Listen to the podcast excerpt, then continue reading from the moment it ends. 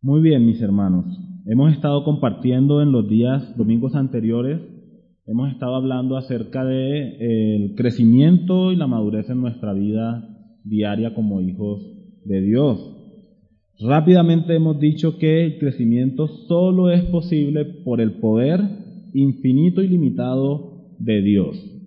Sin embargo, también Dios nos manda a nosotros, y es una orden que hemos recibido de parte del Señor, a que nosotros cultivemos nuestra vida diaria, nuestra relación personal con Cristo, que nosotros la cultivemos añadiendo a la fe virtud, a la virtud conocimiento, al conocimiento dominio propio, al dominio propio paciencia, a la paciencia piedad, a la piedad afecto fraternal y al afecto fraternal amor. Estas cosas son los nutrientes que necesitamos para que esa planta que representa nuestra vida pueda crecer, desarrollarse hasta el punto de dar fruto en abundancia para la gloria de Dios. También decíamos que si estas cosas están en nosotros, es imposible, estas cosas no van a permitir que seamos ociosos y seamos estériles en cuanto al conocimiento de nuestro Señor. Todo lo contrario, nuestras vidas van a ser vidas útiles, van a estar empleadas de manera correcta y nuestras vidas van a dar fruto en abundancia. Pero si estas cosas no están en nosotros y carecemos de, de ellas, entonces dice la palabra de Dios que nosotros somos como aquellos que tienen la vista muy corta, como personas que tienen miopía, incluso como personas que están ciegas, que han olvidado la purificación de sus antiguos pecados, pero también, saltando al versículo 11, personas que no tienen presente en su vida diaria el hecho de que el Señor Jesucristo vuelve por nosotros, el hecho de que un día vamos a recibir una bienvenida calurosa y generosa delante de su presencia. Por supuesto, una bienvenida amplia y generosa que va a ser dada a aquellos que han sido fieles al Señor, que han cultivado su relación con Él, que han trabajado en su vida diaria, en su relación con Dios.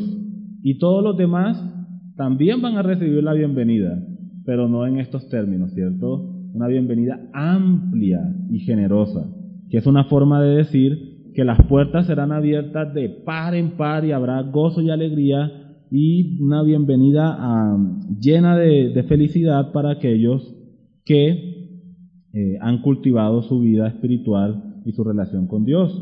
Si hemos trabajado en nuestra vida espiritual, si hemos cultivado nuestra comunión con Cristo, lo que va a pasar, hermanos, es que nosotros no vamos a ir delante de la presencia del Señor avergonzados, sino todo lo contrario. Vamos a ingresar al reino eterno con alegría en nuestros corazones. Y pensando en estas cosas es cuando llegamos a la palabra de Dios que encontramos en los versículos 12 en adelante. Y la palabra de Dios dice de la siguiente forma, porque de esta manera, perdón, versículo 12, por esto yo no dejaré de recordaros siempre estas cosas, aunque vosotros las sepáis y estéis confirmados en la verdad presente. Pues tengo por justo, en tanto que estoy en este cuerpo, el despertaros con amonestación sabiendo que en breve debo abandonar el cuerpo como nuestro Señor Jesucristo me lo ha declarado, también yo procuraré con diligencia que después de mi partida vosotros podáis en todo momento tener memoria de estas cosas. Vamos a ver en la porción de la palabra que hemos leído tres cosas que el ejemplo del apóstol Pedro nos muestra que nosotros debemos estar haciendo en nuestra vida. Tres cositas que nosotros podemos ver en el ejemplo de Pedro. Una de las cosas bonitas de las cartas, una de las cosas bonitas de las cartas que nosotros eh, tenemos aquí es que las cartas son una comunicación en la cual nosotros podemos apreciar mucho del corazón de las personas que la están escribiendo. Por ejemplo, cuando estudiábamos las cartas del apóstol Pablo, podíamos ver en ellas el corazón del apóstol Pablo cómo este era un hombre que amaba al Señor, que amaba a la iglesia, incluso a pesar de que la iglesia le había roto su corazón, la iglesia de Corinto. Pero este hombre mostraba en la carta sus sentimientos, sus emociones, y es algo que las cartas nos permiten hacer y que nos permiten ver. En esta epístola del apóstol Pedro, nosotros también tenemos la oportunidad de conocer un poco del corazón del apóstol Pedro. Y lo que hemos tenido la oportunidad de ver desde que estudiamos Primera de Pedro y esta segunda epístola de Pedro es el cambio y la transformación que el apóstol Pedro sufrió en su vida. De ver un hombre que era muy impulsivo antes, ahora vemos un hombre maduro, un hombre serio en las cosas del Señor, firme en su relación con Cristo, incluso hasta el punto de dar su vida entera por el Señor, hasta la muerte. El apóstol Pedro en ese momento en que el Señor Jesucristo eh, estaba siendo golpeado, eh, humillado por los soldados de los sumos sacerdotes, en ese momento que él se encontraba allí en la casa de Caifás, dice la palabra de Dios que el apóstol Pedro negó al Señor cuando estas personas se acercaron y le dijeron, tú estabas con ellos, ¿cierto? él dijo, no, no, no, yo no conozco a este hombre. Eh, claro que sí, tú tienes incluso la forma de hablar de, de ese Galileo. Y el apóstol Pedro negó, incluso con palabras fuertes, negó que conocía al Señor. Pero ahora vemos aquí en la epístola del apóstol Pedro un hombre otra vez transformado, cambiado por el Señor. Un hombre que definitivamente había cultivado su vida espiritual, su relación con Dios. Un hombre que estaba caminando con el Señor desde ese momento en que él fue restaurado por el Señor Jesucristo y comisionado para la obra que él tenía. Y lo sabemos porque el apóstol Pedro aquí habla ya de su muerte, una muerte que viene por causa del Señor Jesucristo, por causa de su fe, por causa de su ministerio, pero el apóstol Pedro ahora no está diciendo, yo no lo conozco, no sé quién es, no me relacionen con él sino todo lo contrario. Es un hombre que está listo a dar su vida por el Señor. ¿Qué podemos aprender entonces nosotros del apóstol Pedro en esta porción de la palabra que tenemos la oportunidad de, leer? Bueno, decía que tres cosas. Vamos a hablar acerca del recordar, que el apóstol Pedro nos invita a hacer aquí en la palabra. Vamos a hablar acerca de el aprovechar al máximo nuestra vida y nuestro tiempo de lo cual el apóstol Pedro también nos habla aquí en estos versículos. Y vamos a hablar también, hermanos, acerca de dejar un legado, de lo cual el apóstol Pedro también nos habla aquí en estos versículos. El versículo entonces empieza diciendo, por esto, por esto. ¿Por qué? Por cada una de las cosas que hemos visto en los versículos anteriores. Es decir, debido a que no somos ociosos en cultivar nuestra relación con Dios, debido a que damos fruto para la gloria de Dios y cultivamos estas virtudes que hemos hablado, debido a que la venida del Señor Jesucristo está pronta a suceder, el apóstol Pedro dice, por esto, hermanos, por esto yo no dejaré de recordaros siempre estas cosas. Es decir, yo voy a estar siempre recordándoles a ustedes estas cosas. ¿Cuáles cosas? Son las mismas cosas de las cuales ha estado hablando en los versículos anteriores, las virtudes que nosotros debemos cultivar. Él dice, yo voy a estar recordándoselas a ustedes de una forma constante. Recordar significa traer a la memoria, llamar la atención sobre algo, no solamente como de una manera casual, sino llamar la atención sobre algo que nosotros debemos considerar con muchísima atención. Y el apóstol Pedro dice, yo voy a estar recordándoles a ustedes estas cosas porque ustedes necesitan considerarlas con muchísima atención. Yo voy a cumplir mi responsabilidad de recordárselas a cada uno de ustedes. Decíamos el domingo pasado que una de las cosas que nosotros necesitamos ciertamente para el desarrollo normal de nuestra vida es el hacer uso de una buena memoria. ¿Qué cantidad de problemas vienen a nuestra vida natural cuando nuestra memoria está fallando.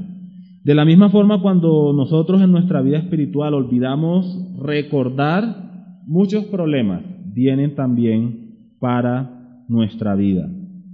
Y el apóstol Pedro sabía esto, por eso él dice, es necesario para mí recordarles todas estas cosas. ¿Por qué es necesario que nosotros recordemos, hermanos? Es necesario para nuestro crecimiento en Cristo es necesario para nuestro aprendizaje diario, no solamente en tantas áreas de la vida, sino especialmente en lo que tiene que ver con la vida cristiana. Entonces es necesario para nuestro crecimiento, pero también es necesario para que nosotros podamos afianzar las cosas que nosotros hemos aprendido de la palabra de Dios. El apóstol Pedro no les recordaba a ellos porque ya lo habían olvidado, sino que si leemos el versículo 12 nos damos cuenta que el apóstol Pedro les recordaba a ellos, dice, a pesar de que ustedes ya lo saben, a pesar incluso de que ustedes están afirmados en la verdad presente.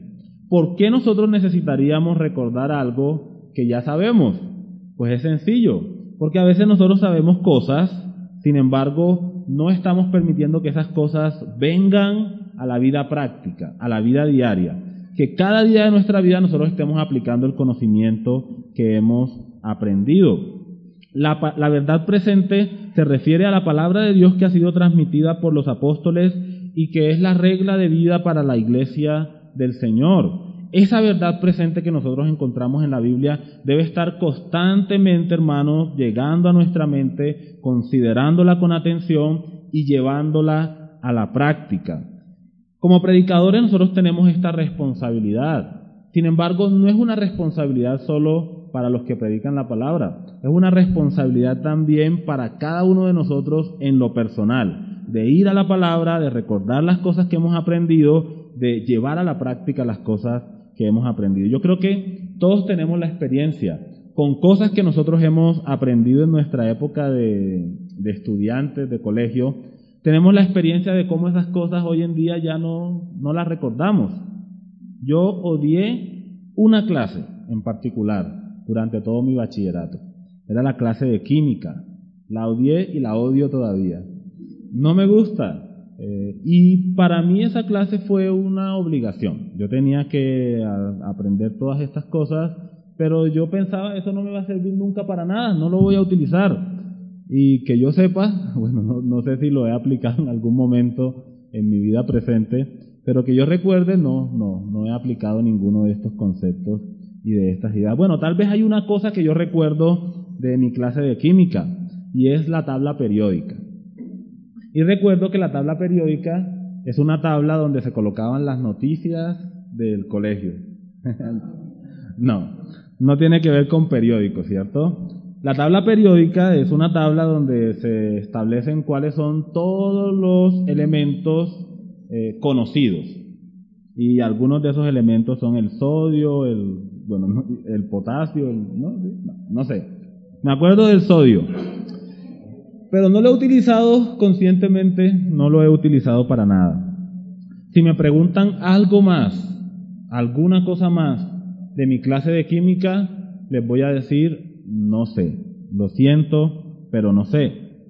¿Por qué esto es así? Bueno, por un lado porque no lo estudié con corazón, porque no puse todo el empeño y todo el cariño en esta materia. Pero por otro lado porque no estoy aplicando en mi vida diaria no estoy trayendo a la memoria en mi vida diaria ninguna de las cosas que yo aprendí en ese momento.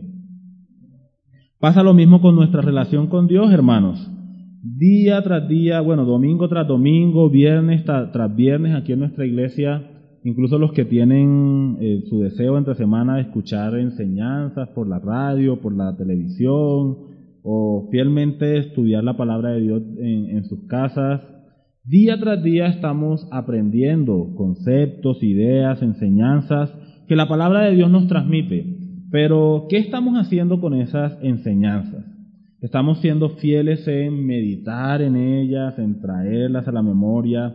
Si pensamos únicamente en la enseñanza del domingo, yo les pregunto, hermanos, ¿recordamos lo que aprendimos el domingo pasado? Bueno, después del repaso de pronto ya tenemos algo fresco en nuestra mente. Pero durante la semana recordamos nosotros lo que hemos aprendido el domingo. Recordamos lo que aprendimos hace 15 días. Recordamos lo que aprendimos hace un mes. Recordamos, hermanos, las lecciones que aprendimos acerca de la familia cristiana. ¿Las recordamos? ¿Qué pasó con esas lecciones? ¿Qué ha, ¿Qué ha pasado con ellas en nuestra mente? ¿Qué ha pasado con ellas en nuestra vida práctica? Si nosotros simplemente archivamos esas lecciones allá en el rincón más oscuro de nuestra memoria, eso no va a tener ningún impacto en nuestra vida. Si nosotros simplemente las dejamos allí y nunca más las volvimos a ver, no las volvimos a repasar y mucho menos las practicamos ni las aplicamos, eso va a quedar en el rincón más olvidado de nuestra memoria y no van a ser de provecho para nuestra vida. El apóstol sabe que una cosa necesaria para nuestro crecimiento espiritual es que nosotros estemos ejercitando nuestra memoria.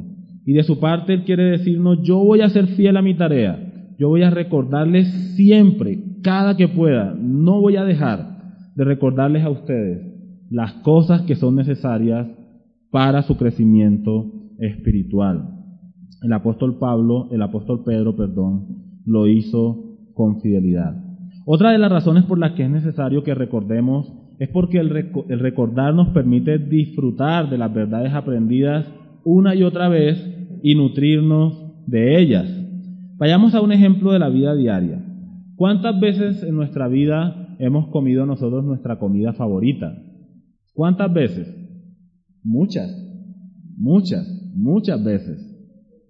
Una de mis comidas favoritas es el arroz con pollo guisado, arroz de fideos, pollito guisado y lentejas. Y Coca-Cola. Y un buen juguito de maracuyá o de guanábana. Son esas cosas que traen a mi mente un sabor delicioso. ¿Cuántas veces he disfrutado esto en mi vida? Muchísimas veces lo he disfrutado. Yo no digo simplemente como, bueno, yo ya comí esta comida tan deliciosa, no la quiero volver a probar jamás, sino que cada que tengo la oportunidad, quiero alimentarme nuevamente de esa comida y quiero disfrutarla, quiero sentir su sabor en mi paladar. Y frecuentemente recurrimos a los mismos alimentos, porque los disfrutamos y porque nos nutrimos. De la misma forma la palabra de Dios, que es el alimento de nuestra alma. Así como nosotros no descartamos la comida después de probarla una sola vez, sino que seguimos reiteradamente volviendo a ellas, asimismo nosotros debemos reiteradamente volver a esas mismas enseñanzas que han sido de alimento para nosotros y que son el fundamento de nuestra vida como hijos e hijas de Dios. Tenemos que volver una y otra vez a ellas. También, hermanos, ¿por qué es necesario recordar? Es necesario recordar porque la repetición nos impulsa a la práctica. De pronto como que lo escuchamos la primera vez y nos hacemos los locos, ¿cierto? Como que lo escuché y miro hacia un lado, miro hacia el otro y bueno. Pero luego viene la insistencia, hermano, tú debes cultivar tu relación con Dios y como que, bueno, esto como que es en serio. Y una vez más, hermano, hay que añadir a la fe virtud, a la virtud conocimiento, al conocimiento, etcétera, etcétera, etcétera, y como que, uy, sí, de verdad debo hacerlo.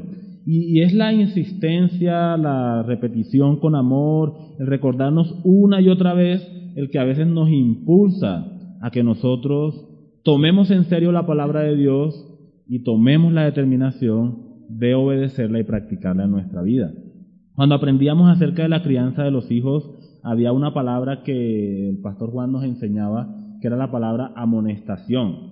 Y esa palabra nos, nos animaba a a nuestros hijos tenemos que enseñarles una y otra y otra y otra y otra y otra vez, hasta que ellos puedan aprender esa verdad y hacerla parte de su vida.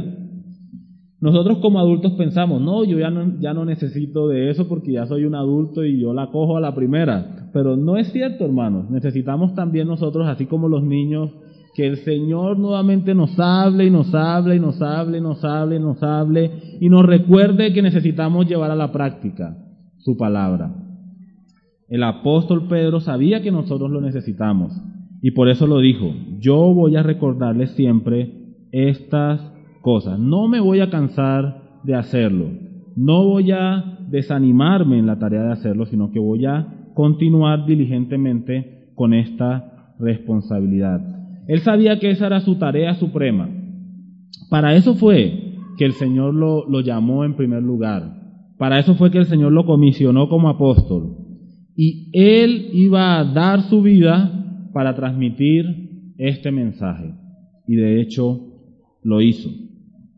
Si nosotros miramos el versículo 13, en la última parte del versículo 13 el apóstol Pedro dice que él quería despertar la conciencia de la iglesia con amonestación, otra vez con una enseñanza repetitiva de la palabra de Dios. Y esa palabra despertar significa animar, estimular, impulsar a seguir adelante. Eso era lo que el apóstol Pedro quería, hermanos. Y eso es lo que de todo corazón por supuesto, también nosotros deseamos y por lo que cada día tratamos de compartir con seriedad y con fidelidad la palabra de Dios. El versículo 13, yo tengo por justo en tanto que estoy en el cuerpo. Y allí vamos a ver entonces la segunda cosa que el apóstol Pablo, Pedro, perdón, nos enseña con su vida. Y él nos enseña que nosotros debemos aprovechar al máximo la vida que tenemos, que Dios nos ha dado, para servir al Señor. Debemos aprovechar el tiempo y nuestro, bueno, todo lo que nosotros tenemos que Dios nos ha concedido, nuestras palabras, nuestra salud, eh, nuestra fortaleza física, nuestro tiempo. Debemos aprovecharlo para servir al Señor. Y Él lo dice de esa forma, entre tanto que estoy en este cuerpo. Es decir, entre tanto que tenga vida. La palabra cuerpo significa carpa, tienda o tabernáculo y hace referencia a una habitación que es temporal. Una carpa se arma con mucha rapidez y también se desarma con la misma rapidez y se utiliza por un tiempo corto, por un tiempo breve. Esa palabra carpa se compara, se pone en contraste con un edificio, que es una, eh, una construcción más estable, más duradera, cuando construimos un edificio es para que éste dure por años, años, años y años. Cuando tenemos una carpa es para usarla por momentos cortos. Y así es como el apóstol Pedro ve su vida aquí en la tierra. Él dice que habita en una carpa, que es este cuerpo. Y este cuerpo, hermanos, es temporal. ¿Cuántos años nos puede durar este cuerpecito? En el caso de algunos, dura 70 años, con buena salud, en el caso de otros unos 80 años, bien fuerte, bien, bien robusto todavía, bueno, que aguanta, ¿cierto? Que todavía se puede utilizar. Pero en algunos casos, algunas personas llegan hasta los 100 años con buena lucidez. Pero si nosotros miramos ese periodo de tiempo de 100 años, podemos decir que es un periodo realmente corto en comparación con la eternidad. Es un tiempo realmente corto. En esta etapa de mi vida, a los treinta y tantos años, yo todavía veo esa época de los setenta, de los ochenta, si es que el Señor me permite llegar hasta allá, yo todavía la veo con cierta distancia y sin preocupación, ignorando de hecho que el Señor Jesucristo decía que nuestro tiempo siempre está presto en cualquier momento, pero a veces no pensamos en eso. Pensamos, no, los 70, los 80, hasta allá voy a llegar. Y todavía me faltan cuarenta y pico de años para llegar a esos tiempos, entonces no tengo que preocuparme. ¿Qué voy a hacer entonces con mi vida? Bueno, aprovechémosla al máximo, ¿cierto? Eh, vivamos aquí para nosotros, disfrutemos, gocemos las fiestas, la pachanga, eh, los viajes, la comprar, trabajar, bueno. No estoy diciendo necesariamente que algunas de estas cosas sean malas, trabajar es bueno, por supuesto, disfrutar la vida es bueno, por supuesto. Sin embargo, a veces pensamos, hermanos, que esta vida nos va a durar para siempre. No somos conscientes de que realmente estamos en una carpa, en una tienda de acampar y que nuestra vida aquí es fugaz, como la hierba que hoy se levanta y que mañana ya desaparece, que ya no va a estar. Y como decía hermanos, no tenemos garantías de que los 70 y los 80 nos van a llegar. No tenemos comprada la vida. No sabemos si por la gracia de Dios, por la misericordia de Dios, hoy salimos de aquí, de este lugar, y sea nuestra última reunión nuestro último culto compartiendo los unos con los otros? No lo sabemos. Y precisamente porque no lo sabemos, es que nosotros debemos vivir al máximo para el Señor el momento que Él nos da ahora. Cada oportunidad que tenemos ahora. ¿Qué deberíamos estar haciendo si nosotros queremos aprovechar bien nuestra vida y nuestro tiempo, siguiendo el ejemplo del apóstol Pedro? ¿Qué necesitaríamos hacer ahora para aprovechar bien el tiempo? Bueno, necesitamos estar concentrados en la palabra de Dios. Esa es la forma en la que aprovechamos bien nuestro tiempo ahora. Y si salimos de aquí y el Señor no nos permite volver, sabremos que aprovechamos, invertimos, invertimos bien el tiempo que teníamos ahora. Pero si el Señor nos permite salir de acá y seguir con nuestras vidas, debemos ser conscientes, hermanos, de que cualquier momento puede ser nuestro último momento. Y ya nos hemos puesto, puesto a cuentas con Dios, tenemos una relación personal con el Señor Jesucristo que nos garantiza la vida eterna. Y si ya tenemos la vida eterna, hermanos, estamos dándole a Dios lo mejor de lo mejor de lo mejor de nuestras vidas ahora o no lo estamos haciendo. El apóstol Pedro dice, entre tanto que estoy aquí, yo voy a dedicarme a cumplir mi misión con fidelidad, porque un día voy a abandonar el cuerpo. Ahora, el apóstol Pedro sabía, parece ser que por revelación de, de Dios, de alguna manera el Señor se lo comunicó, el apóstol Pedro sabía que su partida ya estaba pronta, ya estaba bastante, bastante cerca. En el versículo 14 él dice, sabiendo que en breve debo abandonar esta carpa, esta habitación temporal, sabiendo que en breve debo abandonar el cuerpo, como nuestro Señor Jesucristo me ha declarado. Entonces parece que el apóstol Pedro lo sabía, sabía que su partida estaba muy, muy, muy, muy cercana.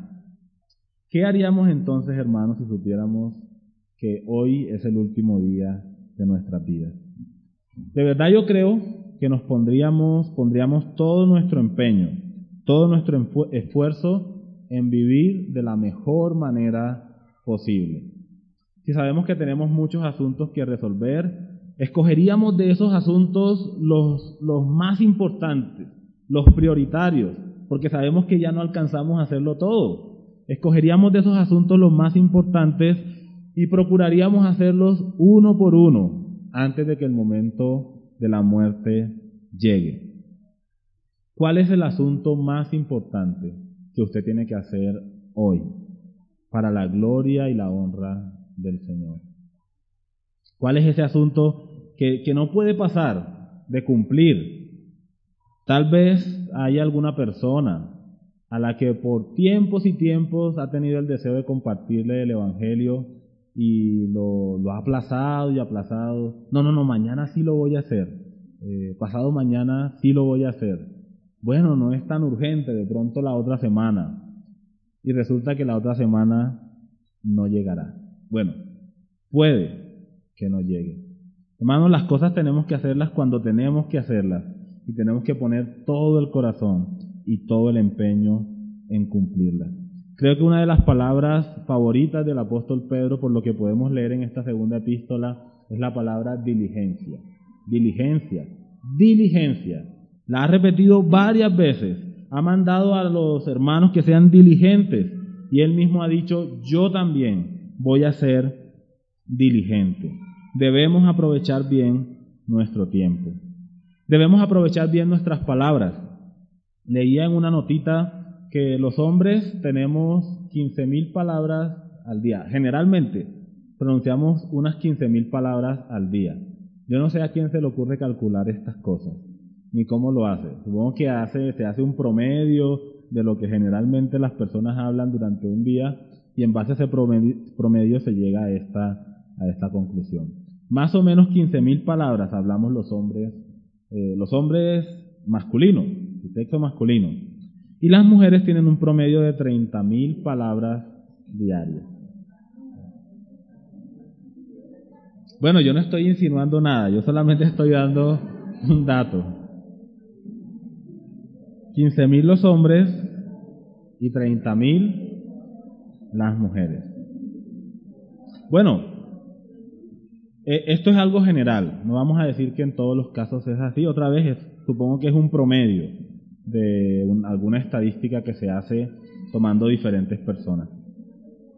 Pero, hermanos, me gustaría preguntarles en esta mañana, hombres, de esas quince mil palabras que pronunciamos en el día, ¿cuántas de esas palabras realmente valen? ¿Cuántas de esas palabras realmente edifican? ¿Cuántas de esas palabras realmente glorifican a Dios? ¿Estamos aprovechando bien el don del habla que Dios nos ha dado? Mujeres, de esas treinta mil palabras diarias que ustedes pronuncian, por lo menos veinticinco mil deben ser, bueno, todas, pero debemos esforzarnos, hermanos, para aprovechar bien cada una de las cosas que el Señor nos ha dado. Aprovechemos, hermanos, en verdad enfoquémonos en lo que realmente importa, enfoquémonos en lo que es eterno y no desperdiciemos nuestra vida haciendo cosas que no valen para la gloria de Dios. Nuestro trabajo, nuestro trabajo tiene que ser hecho, me refiero al trabajo secular, tiene que ser hecho para la gloria de Dios. Tenemos que ponerle sentido, significado a esa labor que nosotros estamos haciendo. ¿Cómo hacemos nosotros que nuestro trabajo cuente para la eternidad? Cuando nosotros hacemos nuestro trabajo bien hecho, cuando no somos, eh, perdónenme la expresión, mediocres en nuestra, en nuestra labor, porque queremos mostrarle a las personas que nuestro trabajo lo hacemos porque el Señor nos ve, no solamente porque queremos impresionar a alguien. ¿Cómo hacemos que nuestro trabajo cuente? Cuando aprovechamos este trabajo para extender el reino de Dios, para compartir con otras personas de, del Señor Jesucristo. De pronto no vamos a tener la oportunidad en la labor que hacemos, tal vez no tenemos la oportunidad de hablar con una persona claramente del Evangelio porque la labor nos impide que lo hagamos, porque tenemos que estar enfocados en la tarea, pero sí hay muchas formas, hermanos, en las que podemos usar ese tiempo, eh, ser sabios en cómo lo administramos, para, aunque sea llevar un folleto o mostrar aprecio a la persona, o decir buenos días y sonreír y decirle a alguien quieres que ore por ti en alguna forma o estoy orando por ti en casa porque Dios quiere tener una relación contigo o aprovechar el tiempo del almuerzo. Bueno, yo no sé tantas ideas de cosas que podríamos hacer, pero nuestras mentes tienen que estar enfocadas en aprovechar al máximo nuestra vida para la gloria de Dios. Incluso esos momentos de esparcimiento que tenemos, tenemos que hacerlo para el Señor, con la conciencia de que Dios me ve y, de que yo quiero agradarlo a Él con mi vida.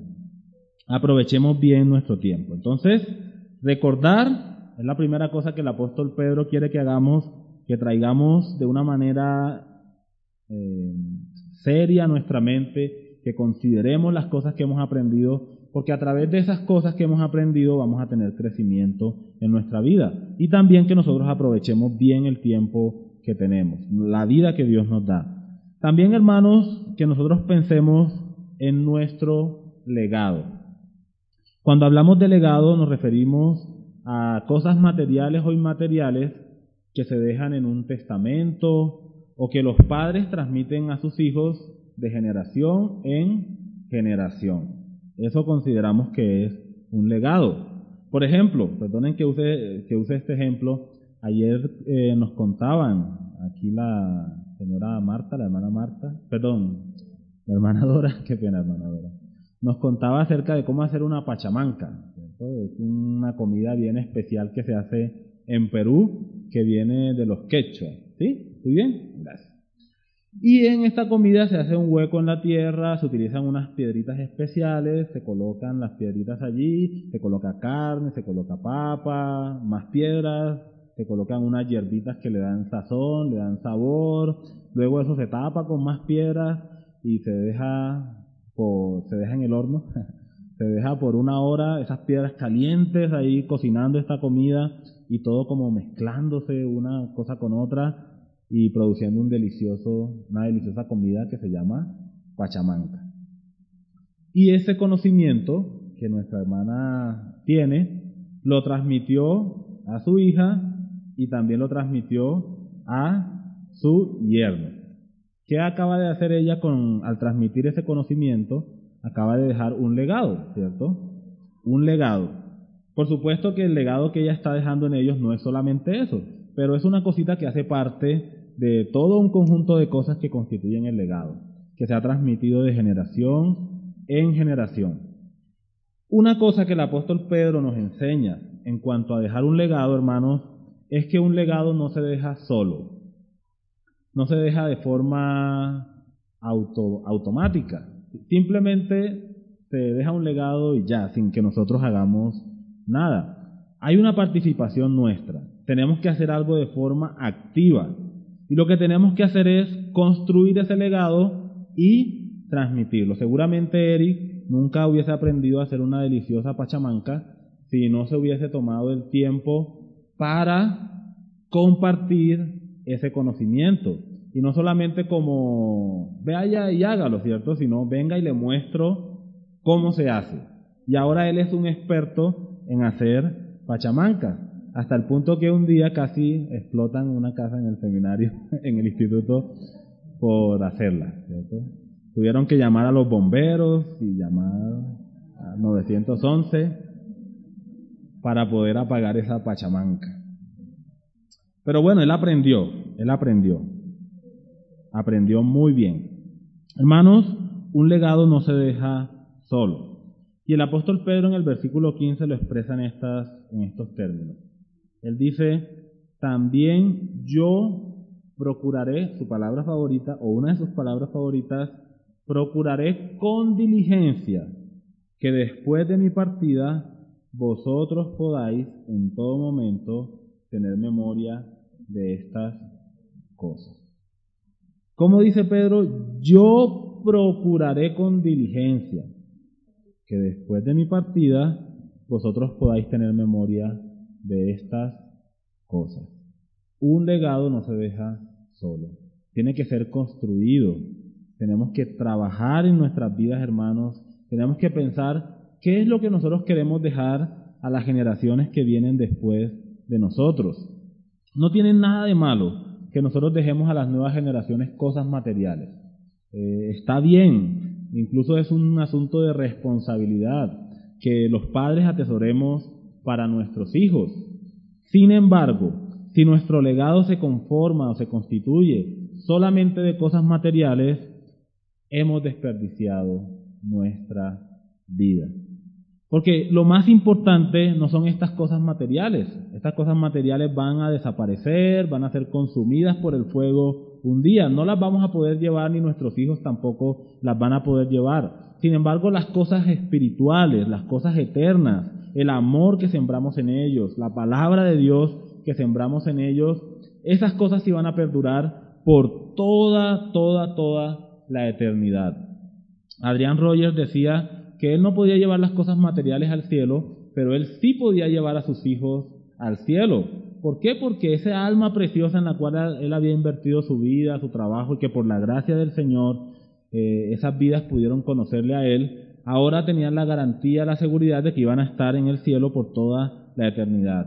Seguramente cuando sus hijos partan a la eternidad, él va a verlos allá en el cielo y va a gozarse en el trabajo y en la labor que él realizó mientras él estuvo aquí en la tierra.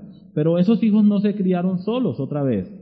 Él tuvo que decir de la misma forma que dice el apóstol Pedro, yo procuraré con diligencia entregarles a ustedes mi legado, no solamente de cosas materiales, sino mucho más, de valores eternos. ¿Cómo nosotros construimos un legado de valores eternos? En primer lugar, siendo nosotros personas que consideran, que tienen en alta estima los valores eternos. Yo no puedo delegar o entregar a otros un legado bueno si simplemente no cultivo mi vida y mi relación con Dios. Es imposible. No puedo dejar buenas cosas si no he cultivado buenas cosas. Nosotros no debemos preguntarnos, ¿dejaré un legado? Debemos preguntarnos, ¿qué legado voy a dejar? Hermanos, ¿qué es lo que ustedes quieren? Que cuando ustedes ya no estén aquí, en este mundo, sus hijos recuerden de ustedes. ¿Qué es lo que ustedes quieren que cuando ya no estén en este mundo, su iglesia recuerde de ustedes? ¿Qué quiero yo? Que cuando ya no esté aquí, ustedes piensen o recuerden de mí. Bueno, esas son las cosas por las cuales yo debo activamente trabajar en mi vida. No solo lo material, hermanos, sino muchísimo más y con, y con muchísimo más empeño las cosas eternas. Hermanos, recordemos constantemente la palabra de Dios. Aprovechemos bien todas las cosas que Dios nos da, especialmente nuestro tiempo. Y trabajemos diligentemente en nuestras vidas para poder dejar un legado no de cosas materiales necesarias, pero especialmente de los valores eternos, de una vida que honró, que glorificó, que exaltó al Señor cada día, y que otros puedan recordar que vivimos de esa forma, para la gloria y la honra de nuestro Dios. Gracias. Oramos. Querido Señor y Dios, yo quiero darte muchas gracias por tu misericordia, darte muchas gracias por tu amor expresado a través de tu palabra, que una y otra vez nos transmite estas enseñanzas que son necesarias para nuestra vida. Yo quiero pedirte, Señor, que siguiendo e imitando el, ejemplo del apóstol Pedro, nosotros podamos recordarnos primeramente a nosotros mismos constantemente tu palabra, pero también podamos ser fieles en la tarea de animar a otros, estimular a otros, recordándoles las bendiciones de tu palabra, los mandamientos de tu palabra, las promesas de tu palabra. Ayúdanos, Señor, a que sabiamente invirtamos nuestra vida, que podamos, Señor, aprovechar con diligencia el tiempo que tenemos, que evaluemos nuestras prioridades para que podamos, Señor, hacer siempre esas cosas que son más importantes para ti que aquellas que son importantes para nosotros. Que nosotros consideremos como valioso lo que tú consideras como valioso. Y también, Señor, ayúdanos para que nosotros podamos dejar un legado de bendición, una herencia espiritual para todos aquellos que están cerca nuestro, para nuestras familias, para nuestros hermanos en Cristo, e incluso, Señor, para aquellos que no te conocen, pero que están alrededor nuestro. Gracias, Dios. Oramos en el nombre de Jesús. Amén. Hermanos, que podamos disfrutar de la palabra de Dios durante esta semana y practicarla en nuestra vida. Muchas gracias. Bendiciones.